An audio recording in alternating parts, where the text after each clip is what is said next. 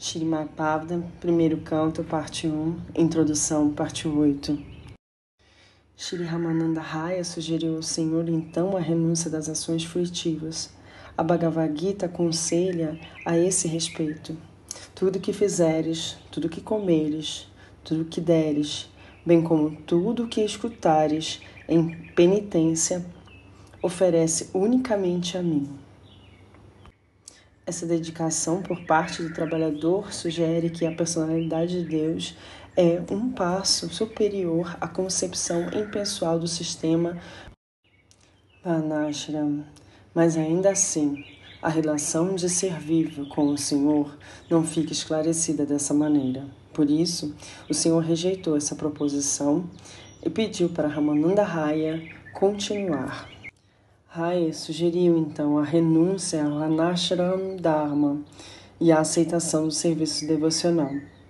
O Senhor também não aprovou essa sugestão, pelo motivo de que não se deve renunciar subitamente à posição, pois pode ser que isso não traga o resultado desejado. Raya sugeriu em seguida que alcançar a compreensão espiritual isenta da concepção material da vida é a consecução mais elevada para o ser vivo. O Senhor também rejeitou essa proposição porque, sob o pretexto de tal compreensão espiritual, muito estrago tem sido feito por pessoas inescrupulosas. Por isso, a compreensão espiritual de uma hora para outra não é possível. O Raya sugeriu então a companhia sincera de almas autorrealizadas e ouvir su submissamente a mensagem transcendental do passatempo da personalidade de Deus. Essa sugestão foi aceita como bem-vinda pelo Senhor. Essa sugestão foi dada seguindo o modelo estabelecido do Brahmaji, o qual disse que a personalidade de Deus é conhecido como Adita ou seja, aquele que não pode ser conquistado ou de, qual, de quem ninguém pode se aproximar. Porém, esse é dita também se torna dita, conquistador, através de um método que é muito simples e fácil. O método simples é que temos que abandonar a arrogante atitude de declarar que somos o próprio Deus. Devemos ser muito mansos e submissos e tentar viver pacificamente, ouvindo com atenção as palavras da alma transcendentalmente autorrealizada, que fala sobre a mensagem do Bhagavata Dharma, ou a religião de glorificação ao Senhor Supremo e seus devotos. Glorificar um grande homem é um instinto natural dos seres vivos, só que eles ainda não aprenderam a glorificar o Senhor. A perfeição da vida é atingida simplesmente por se glorificar o Senhor na companhia de um devoto autorrealizado do Senhor. O devoto autorrealizado é aquele que se rende totalmente ao Senhor, que não tem apego à prosperidade material. A prosperidade material e o gozo dos sentidos, juntamente com o seu progresso, são atividades de ignorância na sociedade humana. A paz e a amizade são impossíveis para a sociedade desligada do contato com Deus e seus devotos. É imprescindível, portanto, buscar sinceramente a companhia dos devotos puros e ouvi-los pacientemente e submissamente em qualquer posição que se esteja na vida. A posição de uma pessoa em status superior ou inferior de vida não a impede de trilhar o caminho da alta realização. A única coisa que é preciso fazer é ouvir de uma alma autorrealizada dentro de uma programação rotineira. O mestre poderá também dar palestras baseadas nos textos védicos, seguindo os passos dos acharyas anteriores que compreenderam a verdade absoluta.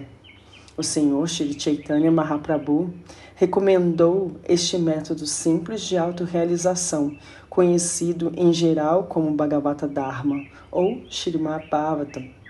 É o guia perfeito para esse objetivo.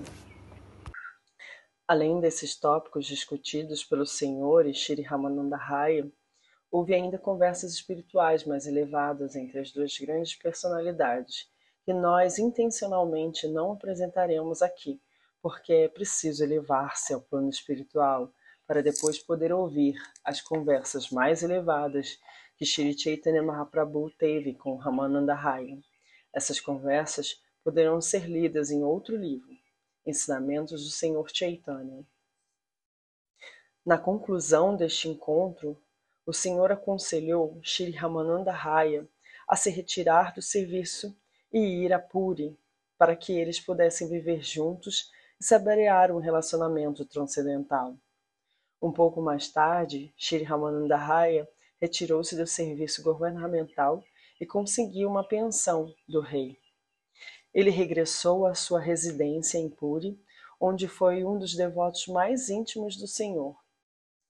Havia outro cavalheiro em Puri, chamado Shikhi Mahiti, que também era confidente como Ramananda Raya, o Senhor costumava ter conversas confidenciais sobre valores espirituais com três ou quatro companheiros em Puri. Passou 18 anos dessa maneira, em transe espiritual. Suas conversas foram registradas por seu secretário particular, Shri Damodara Goswami, um dos quatro devotos mais íntimos. O Senhor viajou longamente por toda a parte meridional da Índia onde o grande santo de Maharashtra, conhecido como Santo Tukarama, também foi iniciado pelo Senhor. Após a iniciação dada pelo Senhor, o santo Tukarama inundou toda a província de Maharashtra com o movimento de Sankirtana, cujo fluxo transcendental ainda está florescendo na parte sudeste da grande península indiana. Tucarama também foi iniciado pelo Senhor. Após a iniciação dada pelo Senhor, o santo Tucarama inundou toda a província de Maharashtra com o movimento de Sankirtana, cujo fluxo transcendental ainda está florescendo na parte sudeste da grande península indiana. No sul da Índia, o Senhor descobriu dois importantíssimos textos antigos a saber, o Brahmana Samhita e o Krishna Karna. E essas duas obras consistem em valiosos estudos autorizados para pessoas que estejam na linha devocional. O Senhor regressou então a Puri após sua viagem pelo sul da Índia. Amita. Ao regressar a Puri, os devotos ansiosos pelo regresso do Senhor voltaram à vida. E o Senhor permaneceu ali, manifestando passatempos contínuos às suas realizações transcendentais. O incidente mais importante durante esse período foi aquele em que ele deu audiência ao rei Prataparuda. O rei Prataparuda era um grande devoto do Senhor, mas se considerava um dos servos do Senhor encarregados de varrer o templo. Essa atitude submissa do rei foi muito apreciada por Shri Chaitanya Mahaprabhu. O rei pediu tanto ao Bhattacharya quanto ao Raya que lhe providenciassem um encontro com o Senhor. Quando, entretanto, esses dois fervorosos devotos do Senhor fizeram-lhe esse pedido, ele se negou terminantemente a ceder ao pedido. Embora esse tivesse sido feito por companheiros pessoais como Ramananda Raya, Charvabhauma Bhattacharya, o Senhor afirmou que é perigoso para um samnyasa estar em contato íntimo com homens de consciência mundana em relação a dinheiro e com mulheres. O Senhor foi um samnyasa ideal. Nenhuma mulher podia se aproximar do Senhor, nem mesmo para oferecer respeitos. Os assentos das mulheres eram colocados bem longe do Senhor como preceptor e acharya ideal, ele era muito estrito em seus deveres de sannyasa. Além de ser uma encarnação divina, o Senhor manifestou o caráter de um homem ideal. Seu comportamento com outras pessoas estava acima de qualquer suspeita.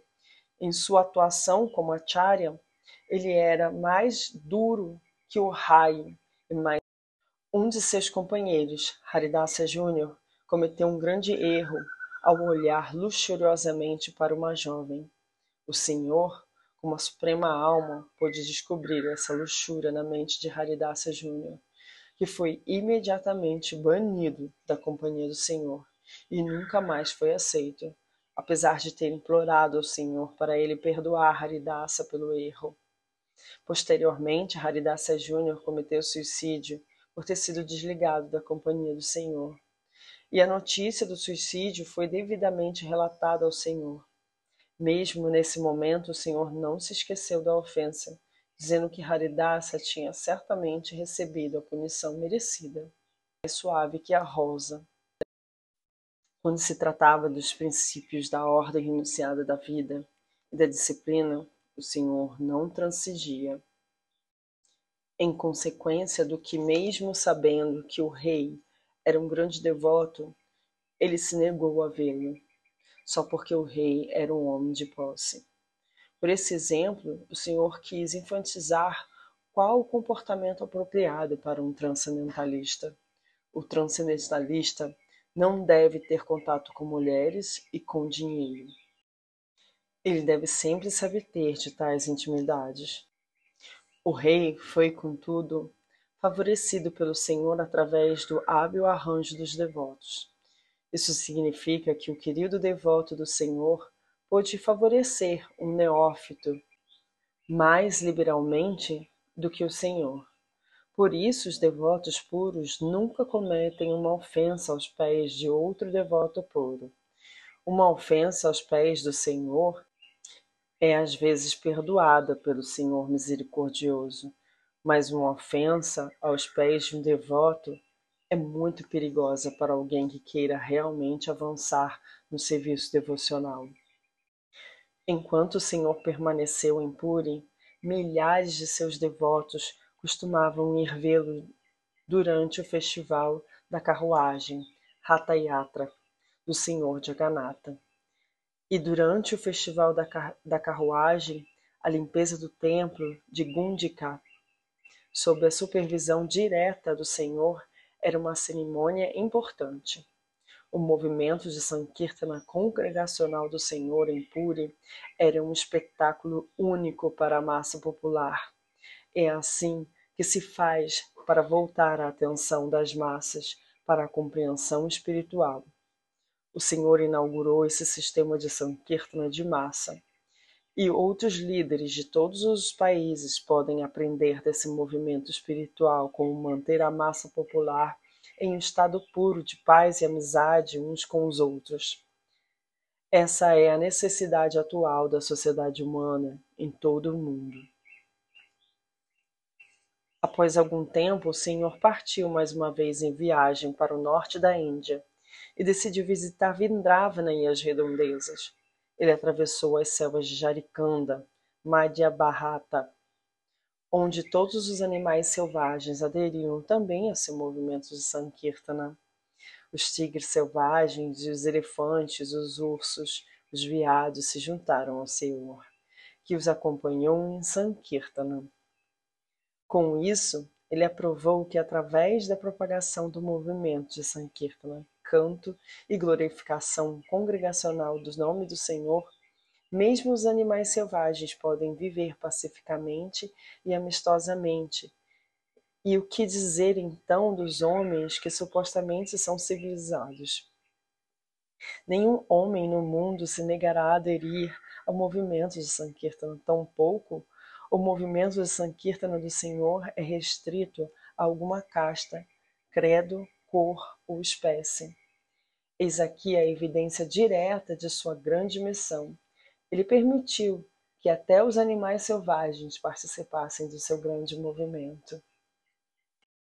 Regressando de Vindravana, ele parou primeiramente em Prayaga, onde se encontrou com Rupa Goswami, junto do seu irmão mais novo, Anupama. Em seguida, ele desceu até Benares. Durante dois meses, ele deu instruções a Sanatana Goswami sobre a ciência transcendental. A instrução dada a Sanatana Goswami já é por si mesmo uma longa narração e não, é, não seria possível apresentá-la por completo aqui. As ideias principais são as seguintes. Sanatana Goswami, conhecido anteriormente como Saka Malika, era oficial do gabinete do governo de Bengala, sob o regime de Nawab Hussain Shah. Ele decidiu se juntar ao Senhor e, por conseguinte, retirar-se do cargo.